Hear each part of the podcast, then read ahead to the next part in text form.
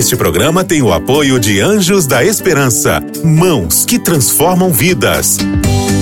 Para saber mais, ligue para 12 21 27 30 30.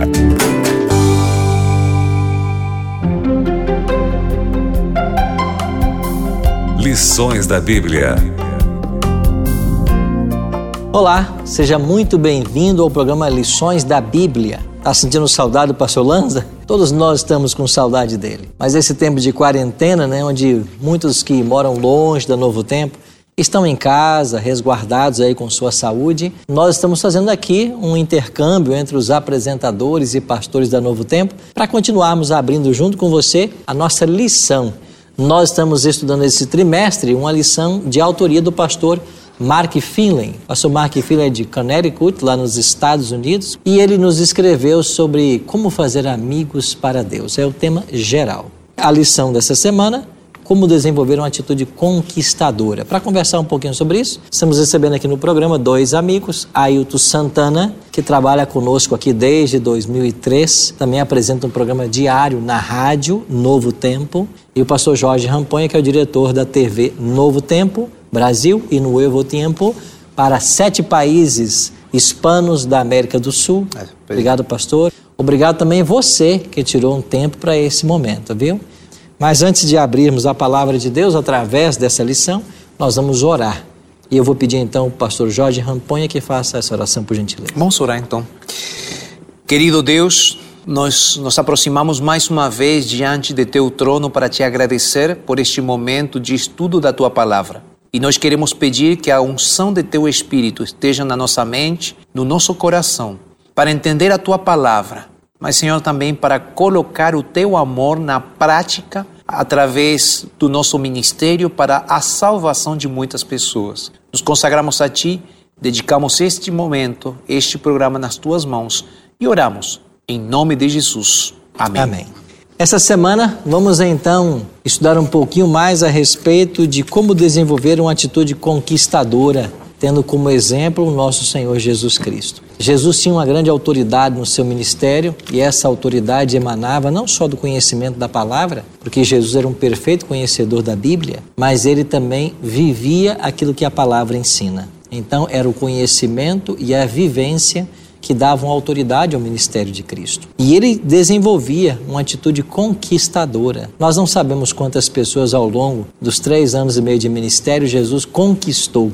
Alguns relatos estão na Bíblia, mas quantos não estão? Por isso, vamos juntos estudar esse tema tão especial. Mas o verso áureo fala para nós de um grande desafio. O texto está aí em 1 Pedro capítulo 3, versos 15 e 16, onde Pedro escreveu: "Antes santificai a Cristo como Senhor em vosso coração, estando sempre preparados." Olha o que diz o apóstolo Pedro: "Eu tenho que estar preparado. Para quê? Para responder a todos aqueles que pedem a razão da esperança que há em vós. E então Pedro continua, fazendo todavia com mansidão e temor. Ou seja, ao desenvolvermos uma atitude conquistadora, ao buscarmos conquistar pessoas, devemos fazê-lo com mansidão e com temor, segundo o apóstolo Pedro. E eu queria começar aqui com Ailton Santana. Ailton, a lição, o nosso guia de estudo, né, trouxe para nós uma experiência de João capítulo 4, né? Sim. E antes que você responda a minha pergunta, eu já vou deixar a próxima pergunta do pastor Jorge Ramponha. Pastor Jorge, por que... Que não seja muito difícil, pastor, não, aqui tá? a Bíblia é fácil também. aqui a Bíblia é fácil também. É, a pergunta é fácil. Okay. A pergunta para você daqui a pouquinho é a seguinte: o que, que você responderia se alguém te fizesse hoje uma interrogação ou um questionamento sobre a sua fé? O texto diz assim: esteja pronto a todo momento. Pronto, né? Então, o que, que você vai responder para alguém que pergunta para você por que, que você crê assim? Ok. Tá bem? Ailton, havia ali uma briga, né, uma celeuma muito grande entre judeus e samaritanos, né? Uhum. E Jesus, ao entabolar uma conversa com uma mulher samaritana, muitos poderiam achar aquilo ridículo, né? Na realidade, Jesus transpôs barreiras éticas, culturais, religiosas. Sim. Mas fala para mim um pouquinho dessa inimizade. Por que, que havia essa briga entre judeus e samaritanos? Sim. Quando Salomão morreu, ali cerca de 900 anos antes de Cristo, o filho dele, Roboão, ficou como rei, mas é interessante que houve ali a divisão do reino. E Jeroboão, que não tinha nada a ver com o Roboão, né? Ele vai e fica com as dez tribos ao norte. Tribos eram doze, né? E duas ficaram somente ali em Jerusalém, né? O povo a tribo de Judá, né? E Benjamim. E, e, Benjamim. E é interessante que aqueles que ficaram ao norte, eles foram invadidos pela Assíria. E ali houve, portanto, um domínio da Síria sobre eles, e houve ali uma mistura de povos através de casamentos. E o judeu, ele é muito exclusivista, né? Isso piorou ainda por questão ali do cativeiro babilônico, não é verdade? Houve a destruição do templo. E quando, já agora no tempo de Neemias, né? A gente já está ali por volta do ano 500, ali um pouquinho menos, antes de Cristo, é dada a ordem para reconstruir ali o templo. Aquele povo misturado, eles prontamente queriam, né? O pessoal lá do norte falou, não, nós queremos ajudar a construir. E esse povo seriam um samaritanos? Samarita, é, eles ficaram em Samaria, exatamente. E é interessante que foi negado isso a eles. Os não, judeus não, os aceitaram, judeus não aceitaram. Vocês, vocês eh, acabaram, vocês não, não estão puros, vocês se uniram a um povo idólatra. E eles falaram: quer saber de uma coisa? Construam o templo de vocês, que nós vamos fazer um aqui em Jerezim. Então ficou um templo em Jerusalém, que era o templo de Salomão, foi reconstruído, e eles construíram lá o de Jerezim. Aquele povo ali de Samaria, eles tinham, portanto, esse preconceito. Mas Jesus veio para acabar com barreiras e, e conseguiu, viu, pastor? Porque nós temos hoje aqui um argentino liderando todo o time. Isso aí seria, futebolisticamente falando, impossível, pastor. Uhum, uhum. Mas dentro do povo cristão não tem problema, nos curvamos, atendemos ao pastor Amponha. E agora, veja, Jesus, ele está num lugar, e a Bíblia diz, aqui no Evangelho de João 4, que ele fez questão de parar ali. O texto diz que ele fez questão Era de parar. Era necessário, João diz, né? E os discípulos foram até ali uma região comprar comida. Aproxima-se ao meio-dia uma mulher samaritana e Jesus procura falar com ela para quebrar barreiras, preconceito. Jesus pede um copo d'água. Isso não poderia ser negado a ninguém, né? Mas ela disse: Ó, você é judeu e está pedindo um copo de água para mim. Ou seja, ela tinha o preconceito é, também com relação, com relação a Jesus, a né? E Jesus disse: Olha. Agora, como é que ela sabia que Jesus era judeu, Ailton? Pela maneira de Jesus, né? É mesmo? Sim. E até pro... O texto não esclarece. Não isso, esclarece, né? Mas sem dúvida os judeus tinham ali o seu porte, a sua, né? É, e, e, ela, da cidade dele, dela ali também, ele sabia, ela tinha plena certeza que ele não era. E outra coisa interessante, a Bíblia diz que Jesus começa a conversar. E Jesus sai do assunto é, ali para. Lembrando que tinha dois preconceitos. Sim. A primeira era samaritana. A segunda era, era mulher. Mulher, né? exatamente. É? Então, essa, essa, esse relacionamento entre homens, homens e mulheres publicamente também. já era já era um preconceito forte. E mesmo assim, Jesus começa pedindo um favor para ela, né? Começa a falar, né? E quando ele pede água a ela, a Bíblia diz que Jesus ali já começa a entrar no assunto, porque o objetivo de Jesus, Jesus sabia quem era aquela mulher, e ele, na realidade, dispensou os discípulos para ter aquele encontro com aquela mulher. E a Bíblia diz que Jesus viu naquela mulher uma excelente missionária. Enquanto algumas pessoas talvez teriam visto ali uma mulher promíscua, porque o texto diz que ela já tinha se casado por cinco vezes e estava com um sexto, e aquele marido não era dela ainda, né? E a Bíblia diz que quando Jesus revelou isso àquela mulher, sem, quando ele disse, vai procura teu marido, e ela disse, eu não tenho marido. Ele falou, ah, você falou bem, você Isso teve você diz com verdade. É, e você está com um ainda não é seu. Aí ela falou, você é um profeta. Mas Jesus não era apenas um profeta, um mestre.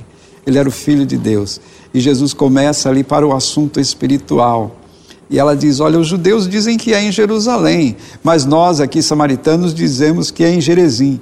E você, o que diz? Aí Jesus diz uma frase que eu acho fantástica, que a gente encontra no Evangelho de João 4, 23. Vem a hora, e, essa, essa hora já chegou. chegou, em que os verdadeiros adoradores adorarão ao Pai em espírito e em Ailton, qual foi o resultado desse encontro? A Bíblia depois dá outros detalhes? Sim. Prosperou esse, essa... O texto diz que aquela mulher voltou correndo para a cidade dela, esse cara uhum. ali, e ela disse assim, olha, eu achei um homem que revelou todos os pormenores da minha vida sem nunca ter me visto. Não será porventura esse o Cristo, o Messias? Uhum. E ela trouxe toda a cidade para ouvir a Cristo e Jesus precisou ficar ali por dois dias. Olha que lindo. Ou seja, muitas pessoas ali se converteram e em Samaria houve também assim muitas conversões. A gente vai ver inclusive Filipe, Felipe, sendo depois Pedro. Pedro né? sendo dito para ir E para aquele João, lugar. né? João, exatamente. Você percebe como o ministério de Cristo era conquistador? Ele não viu apenas uma mulher que vivia já com o sexto homem, uma odiada samaritana, como até os discípulos achavam. Ele viu ali, como disse o Ailton, uma tremenda missionária. E foi nisso que ela se tornou. Sabe que nós temos que aprender com Jesus a olhar o potencial das pessoas desse jeito? E entender o que elas poderão ser pela graça de Deus, não apenas o que elas são?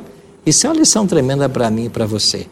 Todos são especiais aos olhos de Deus e nas mãos de Deus podem ser instrumentos poderosos. Pastor Jorge, a pergunta inicial para você é a seguinte: por que, que você é um cristão? Por que, que você segue Jesus? Dê razão da sua fé para nós agora. Pastor, é o seguinte, eu sempre fui cristão. Desde que eu me lembro, meus pais participavam de uma igreja cristã. Chegou um momento na minha adolescência no qual eu precisava começar a tomar as decisões pela minha própria conta. Né? Aí eu me afastei de Deus e me afastei de tudo que tinha a ver com religião.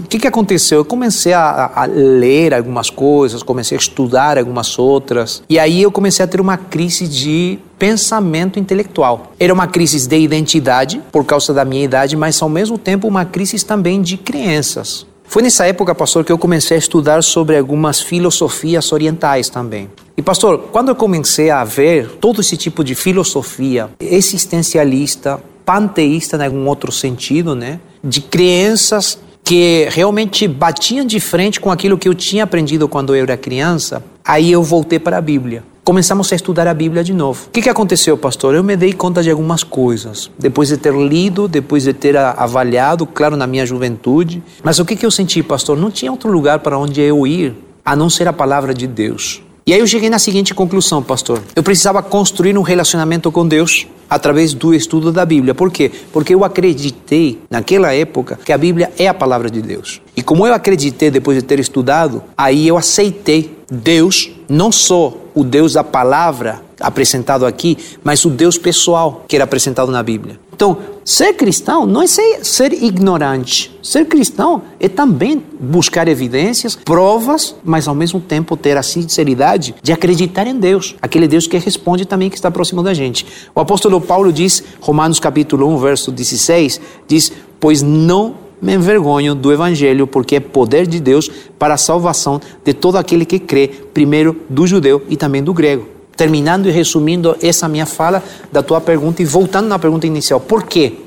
Ou como explico a minha fé? Primeiro, eu conheci a palavra, daí eu conheci a Deus, e aí eu vi os fatos de Deus na minha vida. Simples. E isso o que me leva a acreditar que tem um Deus que tem poder. Sabe por quê? Simples, porque Ele me salvou. Porque eu sou um pecador. Porque estou sujo de pecado. Porque eu sou miserável. Essa é a realidade como ser humano. Agora, quando você vê que tem um Deus que te dá oportunidade, mesmo você sendo um lixo, um miserável, por causa do teu pecado, aí você diz: olha, realmente, isso aqui é verdade. Amém. A maior evidência que o cristão tem de que Deus é real, que a Bíblia é a palavra e que Deus existe, é o agir de Deus transformando o coração da pessoa. Para mim, essa aí é a maior evidência. Muito bom. Obrigado por compartilhar conosco nessa experiência. E o pastor Jorge fez menção aí, né? O evangelho é o poder de Deus e é daí dessa palavra poder, dinamis do grego, uhum. que vem a palavra dinamite, essa explosão do poder de Deus que mudou a vida dele. Bom, na lição dessa semana que estamos estudando, falando aí sobre Jesus como conquistador de pessoas, vimos sobre como ele lidou com a mulher samaritana e agora nós temos aqui mais duas experiências que Jesus viveu. A primeira delas foi com uma mulher cananeia. Ailton, os cananeus não eram muito bem quistos, não, né? Se você começar a estudar um pouquinho da geografia dos cananeus, vai perceber que eles tinham muita relação com Sodoma, Gomorra, sim, sim. Adma, Zebuim. Inclusive, tem uma experiência de Abraão, né? Quando ele foi arranjar um filho, uhum. ou um casamento para o filho, né? Ele disse para Eliezer: Você me promete, você me jura agora que, não, que você não vai buscar uma cananeia, viu, para casar com meu filho. Sim. Então era um povo assim, mas aí vem uma mulher cananeia e Jesus parece que não dá bola para ela. É isso mesmo? Olha, o método de Jesus, eu fiquei, enquanto estava estudando isso aqui, ele foge, né? Nós somos pais, né? E você sabe que às vezes você tem um filho que é introspectivo, outro é mais extrovertido. As palavras de Jesus para essa mulher cananeia, Jesus sabia que poderia dizer, porque ela manifestou assim uma fé incrível. Porque, igual foi dito, era uma mulher envolvida com uma série de coisas, mas ela tinha um sério problema. A filha dela estava possuída por um demônio e, com certeza, aquilo trazia sérios problemas. Jesus vai passando e ela vai correndo atrás e pedindo para Jesus, chamando a atenção de Jesus. Os discípulos veem Jesus andando e falam: Senhor, despeça essa mulher.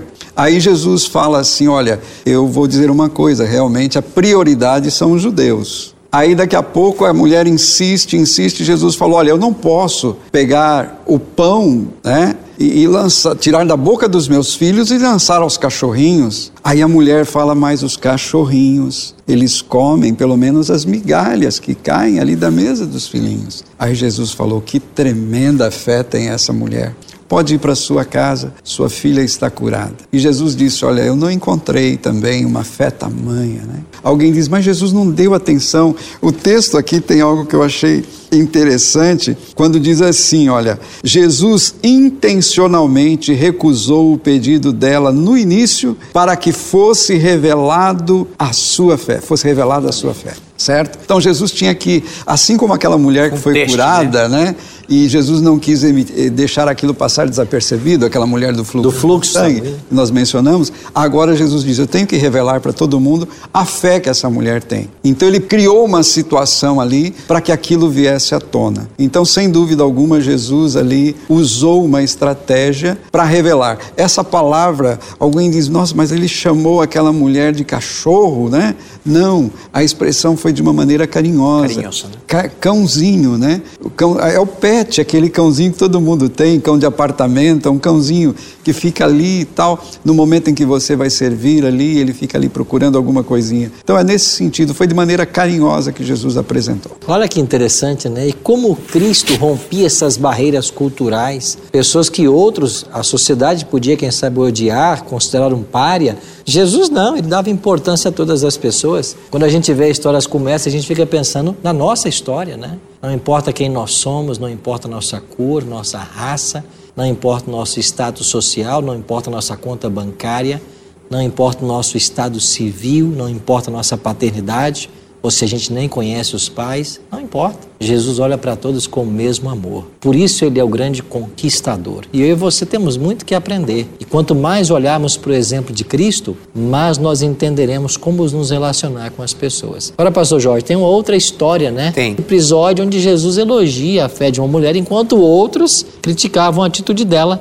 que foi lá a mulher que ungiu a Cristo. Como é que foi essa história? Pastor, eh, eu acho que o pastor Mark Finley, colocando essas duas histórias eh, conectadas, querendo ou não, né, na lição, eu gostaria de ver o contraponto, não ver a história do lado das mulheres. E, essa mulher que está registrada aqui, que é Marcos capítulo 14, o que, que aconteceu? Essa mulher chega num momento especial para agradecer a Jesus porque ele tinha perdoado os pecados. Ele salvou a vida daquela mulher que ela tinha sido encontrada em adultério. Agora, essa mulher chega até Jesus para agradecer de uma forma diferente. Ela coloca perfume muito caro nos pés de Jesus. Ela usa o cabelo dela também para enxugar aquele perfume. Então é, uma, é um ato de adoração muito forte que ela faz de gratidão a Jesus. Agora, eu queria colocar o contraponto, pastor, porque é o seguinte: se a gente lê nas entrelinhas das duas histórias, Jesus estava preocupado pela reação das duas mulheres. Na mulher cananeia, era um teste de fé que ele fez. Na mulher que estava agradecendo que tinha recebido o perdão de Jesus,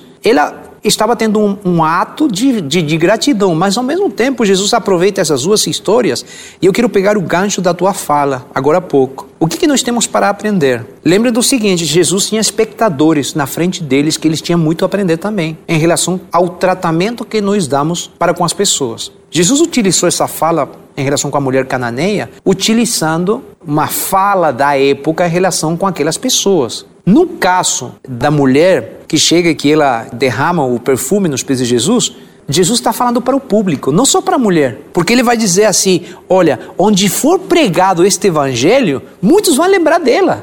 Então, qual é o ponto principal nas duas histórias? Jesus estava falando para os espectadores, dizendo assim: olha, amigos, é o seguinte, nós temos que tomar muito cuidado e nós não podemos ser nem grossos com as pessoas no momento de falar. Nós precisamos nos preocupar pelas emoções das outras pessoas. Por quê? Porque nós temos um propósito acima daquilo que nós estamos conseguindo enxergar. O que, que os espectadores estavam vendo nesse momento? Uma mulher pecadora. Ah, Jesus está permitindo que isso seja feito. Olha, não, não, peraí. Essa aqui não é mulher pecadora. Essa aqui é uma mulher perdoada. Hum?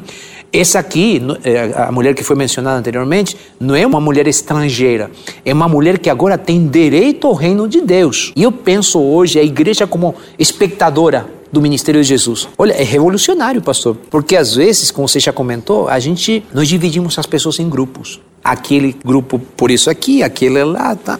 E parece que nós somos os administradores da graça de Deus.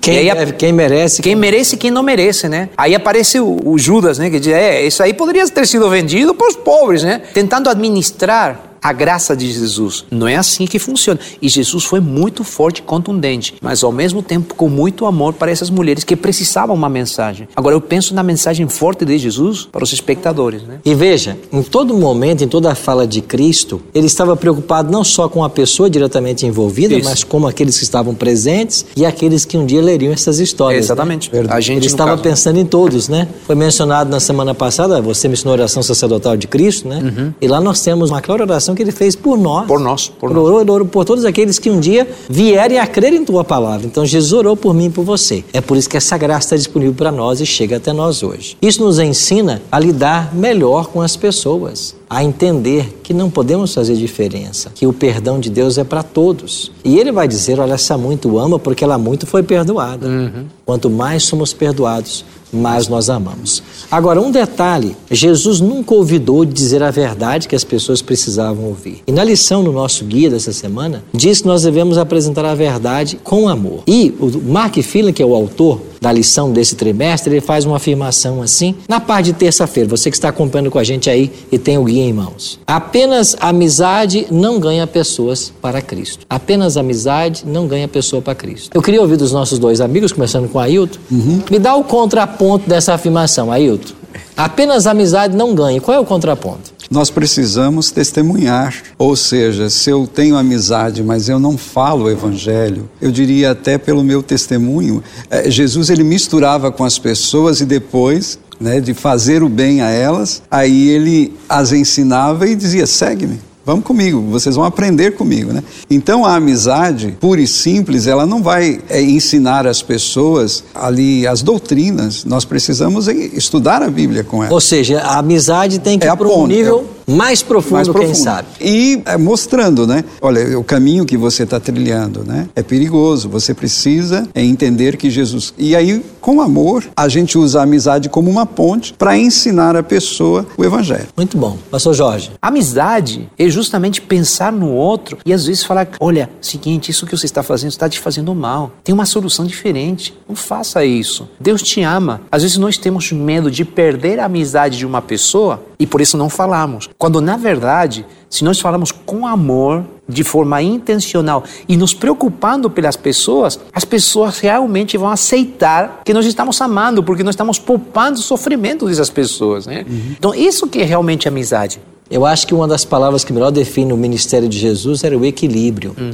Equilíbrio porque ele era amigo das pessoas ao buscar preencher e completar suas necessidades, mas não omitia de falar a verdade. Então nós temos que em nossos relacionamentos interpessoais cultivarmos a amizade e também falarmos a verdade. Então a nossa amizade não pode impedir-nos de falar a verdade porque fará bem às pessoas. Por outro lado, no contraponto, eu não devo pretender apenas ser o dono da verdade e apresentar a verdade, sem antes conquistar o coração e ser amigo, porque eu posso me passar por uma pessoa que se sente melhor do que as outras. Então, são duas coisas que caminham muito juntas. É por isso que é importante olharmos mais de perto cada vez mais o ministério de Jesus para com ele aprendermos a sermos pessoas conquistadoras de outras pessoas. A verdadeira amizade, ela transcende esses limites porque nós temos um genuíno interesse pelas pessoas. Agora, pastor Jorge, esse genuíno interesse que nós temos pelas pessoas e aceitar as pessoas como elas são, independente de quem sejam,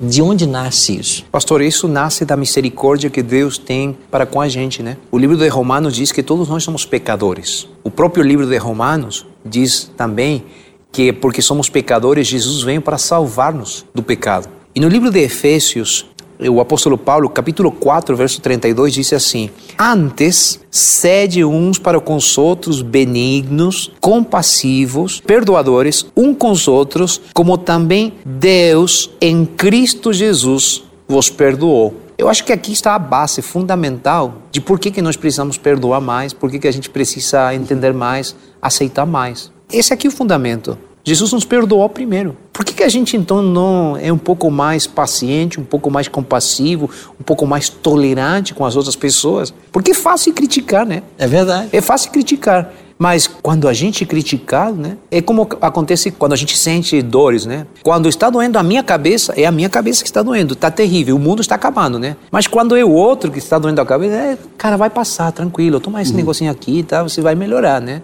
É, com a misericórdia de Deus, parece que a gente tem que clamar, chorar pela misericórdia de Deus. Mas e quando os outros? Esse é o fundamento. E é por essa razão o apóstolo Paulo diz: irmãos, sejam benignos, compassivos e aprendam a perdoar. Quando você falou intolerante, né? Me saltou saltou aqui à mente um fato que se passou com o falecido pastor Billy Graham, né? Uhum. Faleceu há um tempo atrás. Uhum. Mas ele estava sentado no auditório ao lado da esposa Ruth. E aí um jovem pregador começou a pregar um eloquente sermão. E a esposa Ruth Grão o cutucou e disse, olha, mas pastor Billy, mas amor, esse sermão é teu. Ele disse, é de fato. E, e, mas veja, ele está pregando, nem fez menção a você. E ele disse, mas eu também, quando preguei, não fiz menção a quem fez. Ou seja, ele também havia copiado de outro, né? A tolerância. Sim, sim, a tolerância. Então nós temos que aprender a tolerar, entender as pessoas. Agora, Ailton, uhum. me fala um pouquinho sobre essa questão aqui do equilíbrio entre verdade e amor. Eu já queria avançar aqui para quinta-feira. Certo, certo. Nós temos que ser equilibrados entre a verdade e amor. Aí voltou ao verso uhum. inicial, né, de 1 Pedro 3, verso 15, e nós aprendemos que os escritores do Novo Testamento, eles nunca enfatizaram o amor acima da verdade. Nos ajuda a entender melhor isso? Sim. A princípio parece ser um conceito muito assim contraditório, é. né? Eu achei interessante essa frase, eu, eu sou um, um escritor, né, eu gosto de ler aqui alguns alguns textos assim me chamam a atenção. E o, o, guia de estudos diz aqui: a verdade sem amor, sem amor leva a um legalismo uhum. asfixiante que sufoca a vida espiritual. O chamado amor sem verdade leva a um sentimentalismo tolerante, sem consistência, deixando o indivíduo à deriva em um mar de incertezas. Ou seja, tem que haver o equilíbrio, né? Sim. Jesus dizia a verdade, mas sempre com amor, com equilíbrio. E nós também devemos, né? Não podemos omitir, não podemos deixar de falar a verdade mas sempre com amor, com equilíbrio.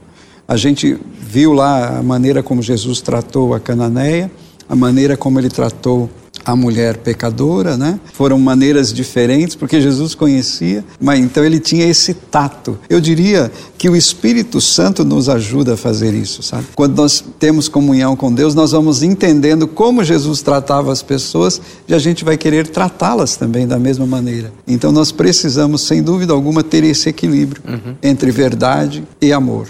Pastor Jorge, a gente ouve aí um, um adágio popular dizendo assim: ah, ó, religião e política a gente não discute. Não se discute. Quer dizer, então, que esse ditado não é verdade, então? Porque se eu tenho que, com, em nome da amizade... Em nome me, de manter a amizade, né? Para manter a amizade, não entrar em assuntos delicados, uhum. então muitos podem ser desestimulados a evangelizar em nome da amizade. O ditado, então, não está certo?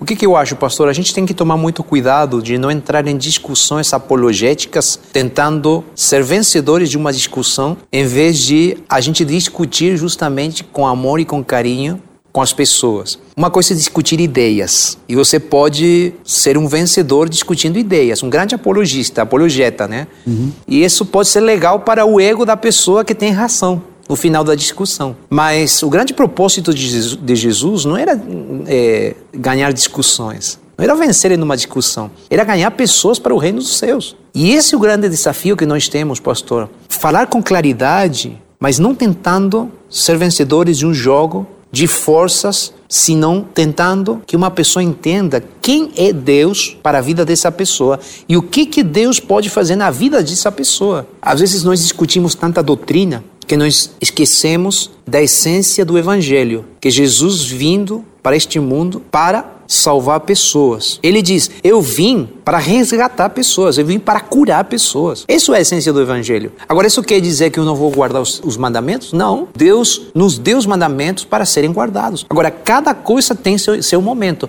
Agora, se, se eu chego com a Bíblia batendo na cabeça das pessoas, isso não é amor. Isso não converte as pessoas. Isso deixa as pessoas mais longe do verdadeiro Deus, né?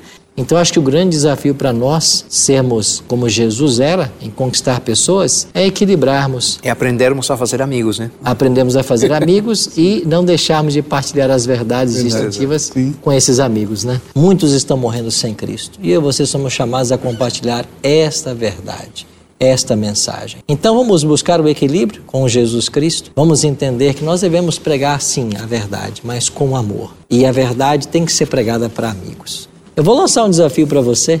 Você tem amigo há muito tempo. Talvez você tenha um amigo há anos e você nunca partilhou algumas verdades que você conhece e sabe que são verdades para o momento que nós estamos vivendo. Faço um desafio para você. Prepare uma pequena mensagem dizendo em nome da amizade e do bem que eu lhe quero. Eu queria partilhar com você uma crença que eu tenho. E eu volto ao no- ao nosso verso inicial do estudo dessa semana. Nós temos que dar razão da fé que nós temos. Dê para esse amigo que há tanto tempo você tem, com quem nunca partilhou o evangelho, a razão da sua fé. E você vai se surpreender com os resultados. Obrigado, pastor Jorge Ramponha, Prazer. pela sua presença no programa de hoje. Obrigado. Tá? Obrigado a Ailton Santana por estar conosco e ter partilhado aí sua experiência, seus conhecimentos e juntos nós vamos crescendo. Obrigado a você que tem participado do programa. Estamos terminando o programa de hoje, mas o convite para a semana que vem já vai ser lançado agora, tá bem? Pastor Alvo Seu e pastor William Tim estarão comigo na próxima semana para continuarmos esse tema tão importante, fazendo amigos para Deus. E você é meu convidado. Um abraço carinhoso, a gente se vê na semana que vem. Você ouviu Lições da Bíblia. Este programa é um oferecimento da revista Princípios. Entre no nosso site novotempo.com/barra e peça sua revista totalmente grátis.